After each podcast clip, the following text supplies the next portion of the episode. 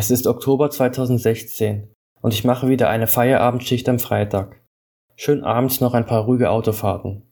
Es ist angenehmes Herbstwetter und es ist gut was zu tun. Drei andere Fahrer drängeln sich bereits vor dem Raum vor dem Klo und warten, bis Radim, der Chef, ihnen nacheinander die entsprechenden Essenslieferungen zuteilt. Es ist eng im Warteraum für die Fahrer, beziehungsweise im kleinen Raum, wo man rauchen darf. Der Raum ist direkt vor der Toilette und manchmal gehen sogar Kunden da drauf. Wenn sie fragen, dürfen die die benutzen. Die Toilette wird eher alle zwei Wochen mal sauber gemacht. Aber nur das Wichtigste. Die Fliesen sind schon ganz gelb. Im Warteraum ist ein Fenster, welches zum Hinterhof zeigt. Dort steht dann noch ein einen Meter breites Aluregal mit Schüsseln und Kartons drauf und eine Maschine, wo man große Käsewürfel zerkleinern kann. Wenn man aus dem Warteraum rausschaut, steht da ein kleiner Tisch, wo die Bestellzettel gesammelt werden und dahinter ist die Küche. Rechts der Kochbereich mit einer großen Dunstabzugshaube und links der Arbeitsbereich für die Pizzazubereitung. Aber den Tisch zum Belegen der Pizzen kann man vom Warteraum nicht sehen, da die Sicht von einer Raumwand verdeckt wird. Es ist mal wieder ein weißer Fahrer da. Es ist doch ganz angenehm, wenn man nicht der einzigste Weiße da ist. Marcel ist ein dünner, schlagsiger Geselle. Er versucht sich auch kontinuierlich zu verbessern. Er hat jetzt so ein Handy auf seinen Oberarm geschnallt. Ich kann mir nicht so recht vorstellen, wie er so im Auto Google Maps benutzt. Aber gut, jedem das seine. Er redet etwas mit Saman und ist eher am Weg. Radim wird genervt von ihm. Also ich merke es ihn an. Ein pakistanischer Koch will vorbei und er schubst ihn so weg. Ich meine, er solle nicht so im Weg stehen. Ich rauche natürlich wieder gemüßlich eine hinten am Fenster. Saman sagt, Tom, don't smoke too much. You always get dizzy. Tom, rauche nicht zu viel. Ich gebe ihm auch eine. Thank you, Tom. Tom, what's going on? Was machst du so?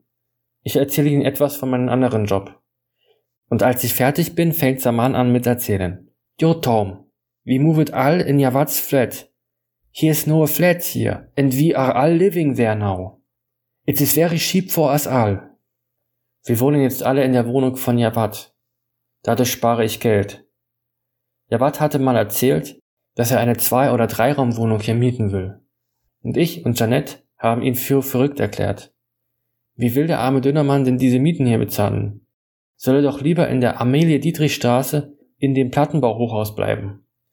Jetzt verstehe ich. Es sollte eine Wohnung für mehrere Personen sein, die hier arbeiten. Schon krass, bei den Cousins von seinem Arbeitgeber zu wohnen. Erst arbeitet Saman zwölf Stunden im Bistro und trifft die gleichen Leute dann wieder zu Hause. Und wenn er seinen einen Tag frei hat, gibt es sicherlich Zeiten, wo er einmal Ruhe in seiner Wohnung finden kann. Für die Fahrer geht das ja noch, die kommen ja viel raus, aber für die Köche muss das echt schlimm sein. Ich weiß, dass der Koch Ritzwan eine eigene Wohnung hat und zwei Handys. Aber die anderen Köche sind quasi immer zusammen. Wie die die gute Laune dabei behalten können. Echt beeindruckend. Nachdem alle anderen Fahrer ihre Bestellung haben, bin ich als letztes an der Reihe auf meine Bestellung für die Kunden zu warten. Nur ich, Radim und die Telefonistin Janette sind noch da. Radim, der Chef, erzählt. Meine Tochter saß neben der Kanzlerin. Die ist in einem Verein, und die haben die ausgewählt, neben ihr zu sitzen. Er ist super stolz. Also die saß in der Reihe neben der Kanzlerin, nicht direkt daneben. Finde ich schon beeindruckend. Seine Tochter wird wohl später zur Elite gehören. Janette, die Telefonistin, sagt, die kann mir gestohlen bleiben. Die weiß nicht mehr, wo die herkommt. Zwei Muslime stehen vor der Theke am Dönerladen. Seit einiger Zeit sehe ich die häufiger. Also die Flüchtlinge sind hergekommen, so schon Jugendliche, und jetzt haben die alle einen Antrag auf Familiennachzug gestellt. Und alle ihre 40 bis 50-jährigen Mütter kommen nach Deutschland, um die zu unterstützen, weil die noch minderjährig sind. Es ist aber eher so, dass die schon länger lebenden Jungen ihren Müttern hier alles zeigen. Können die Alten nicht mehr so schnell lernen. Die gehen immer im Aldi oder am liebsten im Lidl einkaufen und nehmen den Einkaufswagen mit nach Hause. Das sehe ich ständig. Irgendwelche Araber, die einfach mit dem Einkaufswagen bis nach Hause laufen. Einmal hatte auch ein Nachbar einen bei mir im Fahrstuhl mit den ganzen Lebensmitteln drin. In unserem Keller befinden sich schon zwei Einkaufswagen. Der Hausmeister hatte einmal geflucht, wo ich mein Fahrrad aus dem Keller geholt hatte. Ritzwan schaut durch die kleine Luke und geht dann etwas zur Theke. Ja, der mag die verschleierten Frauen. Schon komisch. Kultur halt.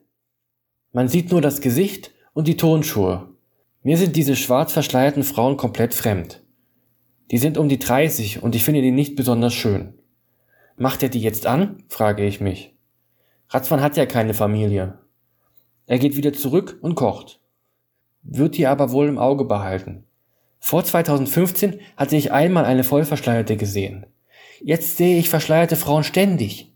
Ich verstehe die Deutschen nicht mehr. Was hat die Regierung hier vor? Ich mag die Frauen auch nicht. Ich bekomme endlich meine Essenslieferung. Es geht in diesen Puff in einem Gewerbegebiet mitten in der Stadt. Also da sind eher so Firmen angesiedelt und es ist keine Wohngegend. Da sind zwei Stockwerke mit Gängen und wenn das eine oder andere Mal die Tür auf ist, scheint immer Rotlicht raus.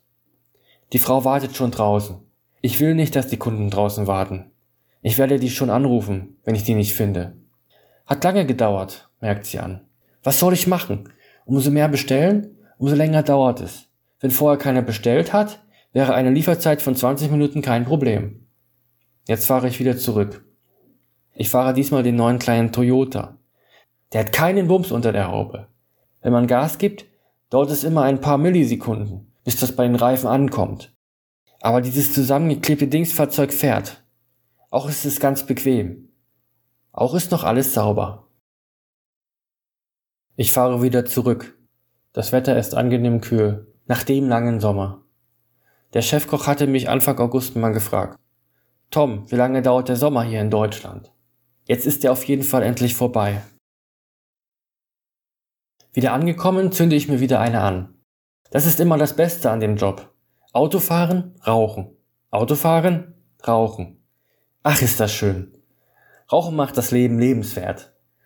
Man kann sich darauf freuen und hat dann immer was zu tun. Ich werde ja nicht süchtig. Ich rauche nur da jede Woche eine einzige Schachtel leer. Wieder angekommen wartet wieder der Mann am Tisch mit den Bestellungen. Yo Tom, what's going on? Wie geht's? Are you learning German? Er reagiert kurz nicht. Doesn't want it. Yes. Er braucht dir nicht Deutsch zu lernen. Tom, tomorrow is a big cricket game. It is India against Pakistan. It is a big game. Ich will etwas spaßig mit Saman reden. You should unite these two countries. We unite Germany and France to the Frankenreich, and you unite India and Pakistan to create India, he says. Pakistan is a big military power. The Indians are alone. We are a big Islamic country. India would lose against us and our Islamic allies.